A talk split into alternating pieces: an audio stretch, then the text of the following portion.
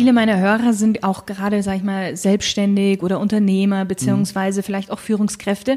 Und da ist es ja auch immer spannend, ähm, gerade, sage ich mal so in Richtung Visitenkarten zum Beispiel. Mhm. Jetzt kann man ja auch bei Ihnen im Shop kann man sich ja auch seine eigenen Visitenkarten machen lassen. Warum ist das so wichtig bei einer Visitenkarte, dass das auch aus einem hochwertigen Papier gemacht ist?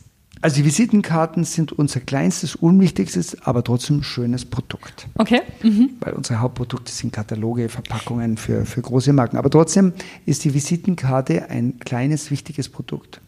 Und das Schöne ist, und dieses Phänomen gibt es nur in der deutschen Sprache, äh, lassen Sie es sich auf der Zunge zu gehen, ähm, die Visitenkarte von Frau so und so war ihr Auftreten. Also der Begriff Visitenkarte ah, in ja. sich implementiert ja in sich schon äh, ein gutes Auftreten. Und wenn ich deshalb bei der Visitenkarte das nicht nutze, dann bin ich nicht klug beraten. Und ich erkläre das auch immer so, weil dann kommt immer gleich wieder die Kostenkeule und ist ja teuer und so. Naja, also die einzelne Visitenkarte, auch eine teure, kostet nicht viel. Und äh, meine lustige Erklärung ist immer, kaufen Sie sich eine billige Visitenkarte, pappen es hinten einen Euro drauf und wenn Sie es jemand geben und der findet es toller, dann ist es doch super, weil das ist doch der Grund Ihrer Visitenkarte. Sie wollen doch beim anderen im Gedächtnis bleiben. Ja. Und wir haben was entwickelt, da brauchen Sie keinen Euro mehr drauf pappen. Die Visitenkarte schaut einfach so gut aus, er wird sie in Erinnerung behalten. Mhm, mhm. Jetzt haben Sie schon gesagt, die Visitenkarte ist Ihr kleinstes äh, Produkt eigentlich. Sie haben eben viel Bücher und Produktkataloge und mhm. so. Mhm. Was ist dann daran so, sage ich mal, so besonders? Oder gibt es da eine Statistik, wo man sagt, okay, dass Leute wirklich anders darauf reagieren, wenn sie jetzt eben zum Beispiel einen Katalog aus ihrem Papier in der Hand haben oder ein Papier aus billigem Papier? Ja, es gibt äh, viele äh, Forschungen, auch äh, bis hin zu einem sehr bekannten äh, französischen Gehirnforscher, der aufzeigt, dass grundsätzlich einmal beispielsweise etwas Gelerntes in einem Buch ganz anders aufgenommen wird wie digital. Ähm, gründlicher. Mhm. Natürlich, das Digitale ist immer schon, aber gründlicher. Und wenn ich dann noch ein Buch oder einen Katalog habe, der eben emotional unterbewusst genau die Message rüberbringt, die, auch der Content hat, dann komme ich viel näher ran an den Menschen. Und das, das habe ich ja nicht nur bei Papier, sondern bei vielen anderen Bereichen auch, wenn ein Mensch entsprechend angezogen ist, wenn äh, ich in ein Restaurant mit der entsprechenden Ambiente komme, dann bin ich eingestimmt. Und das ist die Kunst auch von uns hier in Gmund. Wir können mit dem Papier einen Menschen einstimmen auf die Information, die er jetzt bekommt. Mhm. Ästhetisch. Mhm. Aber auch gefühlt, wie ich das Papier anlange, bis hin zum Klang. Auch Papier klackt ja auch. Also ja. Das, äh, das eine Papier klackt eben. Ja. Das andere klappelt nur. Also da ist viel sprichwörtlich Musik drin im Papier. Und das beeinflusst auch dann den Benutzer ähm, unterbewusst? Ja, ja. Spannend. Und, und, und zwar im Positiven. Es beeinflusst im Positiven. Das ist also nicht irgendwie ein subtiles, von, von hinten reinkriechendes, sondern das ist, wie gesagt, das ist bei, bei vielen Sachen so. Sie, Sie können den gleichen Tisch eben aus Kunststoff machen oder aus einem schönen Holz. Und beim Holz mhm. können Sie sich dann auch überlegen, ist das jetzt lackiert oder, oder nur gehobelt oder vielleicht geölt oder matt. Und so ist es beim Papier auch. Und beim Papier gibt es halt wenige Protagonisten, so wie Gmund, die sich dem wirklich Gedanken machen. Und das ist für unsere Freude und ich sage jetzt ganz frech für unsere Kunden auch. Mhm. Haben Sie so ein paar Tipps, was man bei seiner schriftlichen Kommunikation mit Papier unbedingt beachten sollte? Ja, also das, der erste Tipp, der mit dem Papier gar nichts zu tun hat, ist, wenn man wirklich handschriftlich etwas machen möchte, ist einfach seiner Schrift äh, einen Lauf lassen. Viele, viele Menschen machen diesen Riesenfehler und sagen, ich habe keine schöne Schrift. Jeder Mensch hat eine schöne Schrift. So fängt es mal an. Das zweite ist einfach das passende Papier, nicht das hochwertigste oder das billigste, sondern das passende. Ich bin eher ein barocker Typ, nehme ich barockes Papier. Ich bin ein geradliniger, nehme ich vielleicht ein Mundbauhaus. Ich bin wirklich ein sehr naturbewusster, ich nehme ein Mund Biocycle, also ein Papier, was zu mir passt, beziehungsweise zu meinem Anlass. Ich mache eine Einladungskarte und wer gerade eben 29 Jahre alt, dann äh, ist das Papier Jugendliche frischer, als wenn ich gerade 50 Jahre alt wäre. Mhm. Also die Kunst liegt einfach in dem Passendsein. Mhm. Da möchte ich gleich drauf eingehen. Jetzt habe ich noch vorher kurz eine andere Frage, weil Sie gerade gesagt haben, das Handschriftliche. Ja ist, bleibt, oder nein, so, wird das Handschriftliche so ein bisschen zum Wettbewerbsvorteil, wenn man eben zum Beispiel Weihnachtskarten oder sowas, wenn man das wieder per Hand schreibt auf einem schönen Papier? Gerade im Businessbereich jetzt. Ähm, also die kurze Antwort ist ja, die ein bisschen längere Antwort ist, ähm, das war schon immer besser. Also, und zwar aus verschiedenen Gründen. Erstens kann ich es eben als Stilelement verwenden, aber das, der handgeschriebene Brief oder die handgeschriebene Karte äh, ist ja noch ganz was anderes. Das heißt, ich habe mir nur für dich Zeit genommen. Mhm. Und ich sage es Ihnen ganz ehrlich, wenn ich ein Mail oder und wenn es noch so nicht ein Weihnachtsrundmail bekomme und wenn es der Papst ist, ich lösche es ungelesen, weil er mir keine Zeit gewidmet hat. Mhm. Mhm. Jetzt, genau, jetzt, jetzt kommt nämlich meine Frage. Drückt man mit dem ausgewählten Papier seine Identität aus? Sie haben es schon ein bisschen beantwortet. Ich eigentlich beantwortet, ich kann es mit anderen Worten nochmal ergänzen. Ja, ich drücke natürlich das aus und, äh, und so, so ich eben auch Zeit für das Schreiben verwende, da soll, darf ich auch Zeit fürs Aussuchen verwenden. Und äh, das ist eine große Freude, die richtige Farbe für sich selber, die richtige Textur auszuwählen. Und das spiegelt dann meinen Charakter wieder. Und das ist das Tolle, was wir machen. Wir machen das für Privatmenschen genauso wie für Firmen. Und da ist kein Unterschied. Weil ich erkläre das immer so, es gibt zwei Begriffe, die das gleiche sind. Eitelkeit und Marketing. Marketing ist die Eitelkeit der Firma oder umgekehrt gesagt, äh, die Eitelkeit ist das Marketing des Menschen. Wer nicht eitel ist, schade für ihn, wenn das nicht zu viel ist. Und eine Firma, die kein Marketing macht, äh, legt keinen Wert auf ihr, ihre Firmenpersonality, ist auch schade.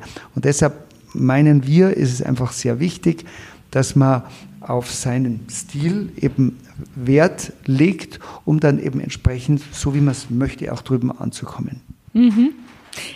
Ich hatte ja in der Einleitung gesagt gehabt, eben, dass für mich persönlich Papier sehr viel mit Stil zu tun hat. Jetzt natürlich, Sie haben es jetzt aber auch schon gerade gesagt. Ja, also man, muss ja rauskommen. Genau, genau. Man drückt schon mit dem Papier auch ja. einfach Stil aus. Kann man so sagen. Auf jeden Fall, auf jeden Fall. Also grundsätzlich ist schon einmal aus dem vollen Brustton der Überzeugung, jemand, der kein Papier verwendet, ist stillos. Äh, das sage ich nicht nur als Papiermacher, sondern einfach, ich, äh, ich wende mich ab einer ganz langen tra kulturellen Tradition äh, oder lassen Sie es uns positiv ausdrücken, ich wende mich eben zu einer Tradition Gutenberg, jede Schrift, jeder kulturelle Mensch, von den klügsten Menschen wie Einstein bis zu äh, jeg jeglichem Schriftsteller verwenden Papier. Also wenn ich Stil habe, verwende ich Papier, ist doch, ist doch logisch. Und äh, das ist das Musikinstrument als solches und, und, und der große Stil ist halt dann die Tastatur des Klaviers auch zu beherrschen. Und da gibt es beim Papier mannigfaltige Möglichkeiten. Ja, das heißt, bei Ihnen hat Stil auch viel mit Kultur eigentlich zu tun, oder? Oder, oder was, was ist für Sie Stil? Stil ist für mich die der Zeit angemessene Etikette mit einer Prise gekonnten eigenen Charakter. Das ist für mich Stil. Schöne Definition. ja, also ich, ich, ich, kann das auch erklären, weil, weil Stil ist ja heute anders wie vor 300 Jahren. Mhm. Also ein bisschen neuer gesagt ist, ist vielleicht eben, ist, ist eben das, was gerade en vogue ist, aber es muss, sollte eben Etikette sein. Also, und die heutige Etikette ist ein bisschen anders wie vor 100 Jahren und 100 Jahren ist es nochmal anders. Und das allein ist aber noch kein Stil. Das ist ja, das ist, ich sage jetzt einmal, nur Etikette. Ja. Und, und Stil ist, ist dann, wenn eben einer nur einen eigenen Charakter hat und das ein bisschen drauf tut und also nicht nur das Einstecktuch, sondern wenn ich eben sage, Herrschaft, du, der hat aber eine tolle Jacke angehabt und dann ist der zweite nachfolgende Satz, naja, der hat auch Stil gehabt. Mhm. Mhm. Wie wichtig ist es denn in unserer heutigen Zeit noch Stil zu haben? Ähm, Da würde ich mir erlauben, Ihre Frage dahingehend äh, abzuändern. Das hat mit der heutigen Zeit nichts zu tun. Das ist immer wichtig. Ähm, in, in der heutigen Zeit ist es vielleicht noch äh, vielleicht etwas unüblicher und umso interessanter, weil wir mehr in einer Show-Welt sind. Und manche vermengen Show, sich nach außen darzustellen mit Stil. Aber ich finde, wenn einer ein bisschen ähm, darauf achtet, dann kann er relativ schnell sehen, das ist jetzt Show, weil alle Fußballer, Fußballer haben die gleiche Frisur und das ist gleich. Das, das hat für mich jetzt nichts mit Stil zu tun und jemand, der Stil hat, weil er immer eine gekonnte Frisur hat. Also es war immer wichtig, aber in der heutigen Zeit ist es der, eben die Abgrenzung zur, zur Show. Mhm, mhm. Mein Podcast heißt ja Stilgenuss. Mhm. Jetzt haben wir schon ein bisschen über Stil gesprochen, aber natürlich möchte ich auch noch gerne ein bisschen über den Genuss sprechen. Was Ach, ist für nicht. Sie Genuss? Also Genuss ist für mich, wenn ich etwas, also der ideale Genuss ist für mich, wenn ich etwas konsumieren kann, wenn ich vorher äh, eine gezielte Entbehrung hatte. Mhm. Dann ist es für mich ein Genuss. Mhm. Ich, ich kann, wenn Sie wollen, kann ich es auch mit einem Beispiel hinterlegen. Genau, weil, ja, ja gerne. Ja, ja. Also, ähm, wissen Sie, wenn ich fünf Tage hintereinander in ein Sterne-Restaurant gehe, dann ist der dritte, vierte Tag ist für mich kein Genuss mehr. Das ist eine Plagerei. Wenn ich aber den ganzen Tag fast nichts gegessen habe oder ich habe einfach nur ganz einfache Sachen gegessen und habe einen Sport gemacht, also habe positive Entbehrung, nicht schlimme Entbehrung, ja. äh, habe ein bisschen Sport gemacht und so weiter und habe dann einen, einen schönen Hunger und gehe in ein tolles Restaurant das ist Genuss.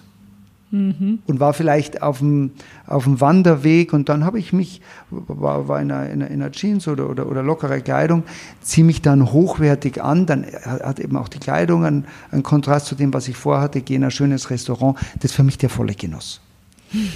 Wie genießen Sie denn dann so persönlich Ihr Leben? Ja, das ist eine gute Frage wie alle anderen auch, würde ich wahrscheinlich sagen, ich würde es vielleicht gerne ein bisschen mehr genießen. Ähm, ich genieße es, wenn ich, wenn es mir gelingt, auch für etwas dann doch genügend Zeit zu haben und nicht im Zeitdruck zu sein. Dann, dann genieße ich es und äh, das ist eigentlich der Höhepunkt für mich des Genusses. Also ohne Zeitdruck. Mhm. Haben Sie einen persönlichen Genusstipp? Also pff, ich einen Genusstipp?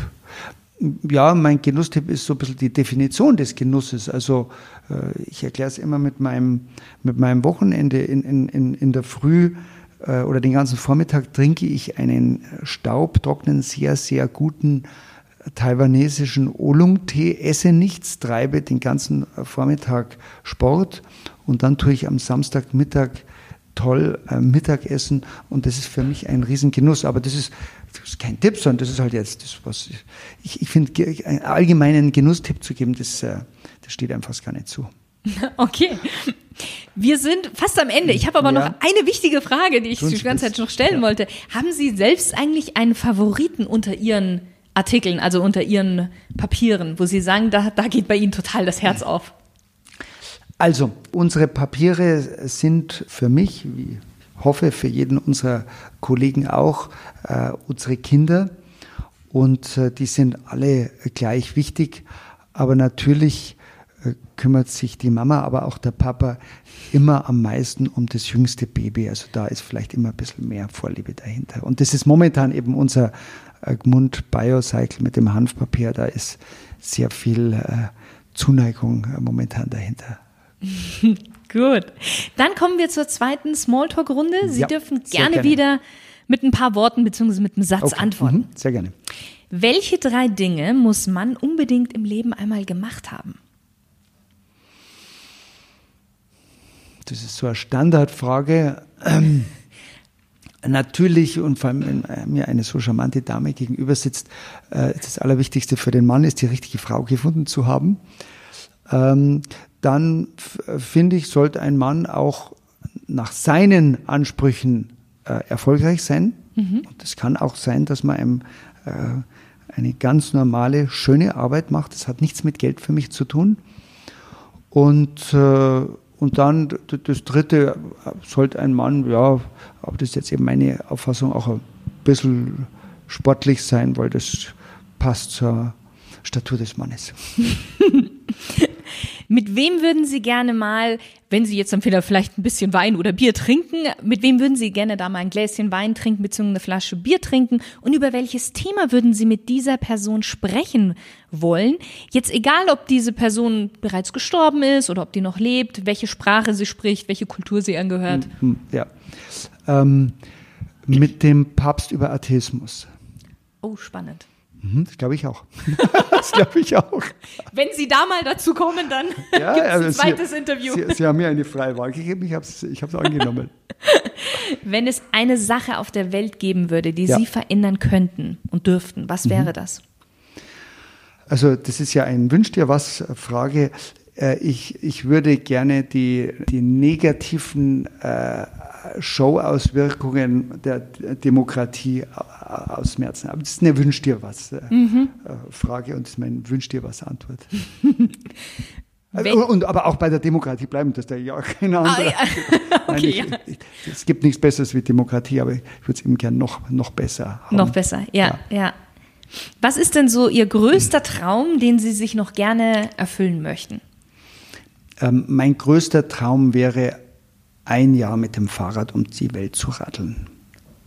Das, das wäre es. Schön. Mhm. Mhm. Welche drei Ratschläge würden Sie zu Ihrem 10, 20 Jahre jüngeren Ich geben aus der heutigen Sicht heraus? Mehr wagen, machen und äh, ja, mehr, mehr wagen und machen und tun, ran, noch mehr ran. Das wären so meine Ratschläge an mich selber.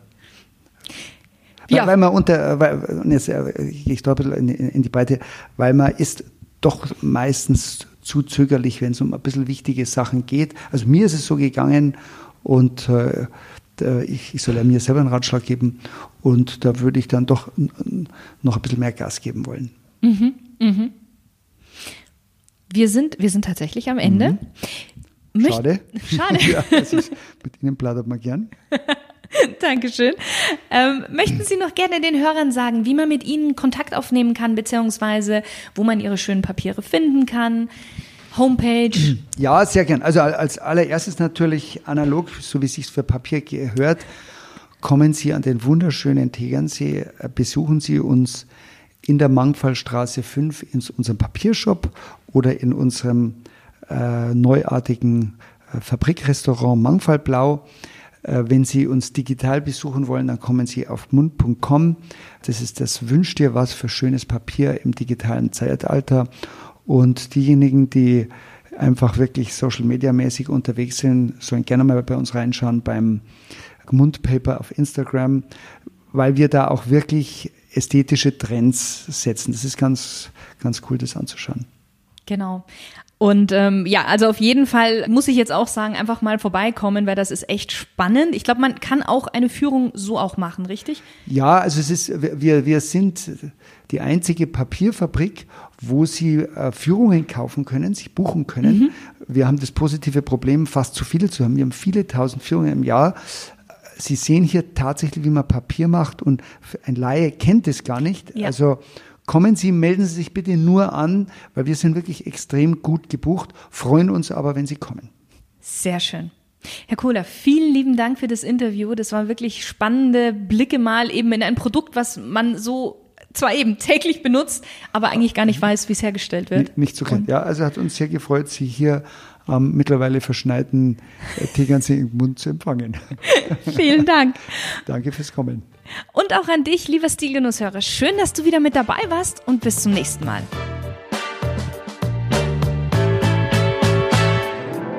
Hat dir die Folge gefallen? Dann geh doch schnell zu iTunes und gib deine ehrliche Rezession ab. Ich freue mich sehr über deine Bewertung.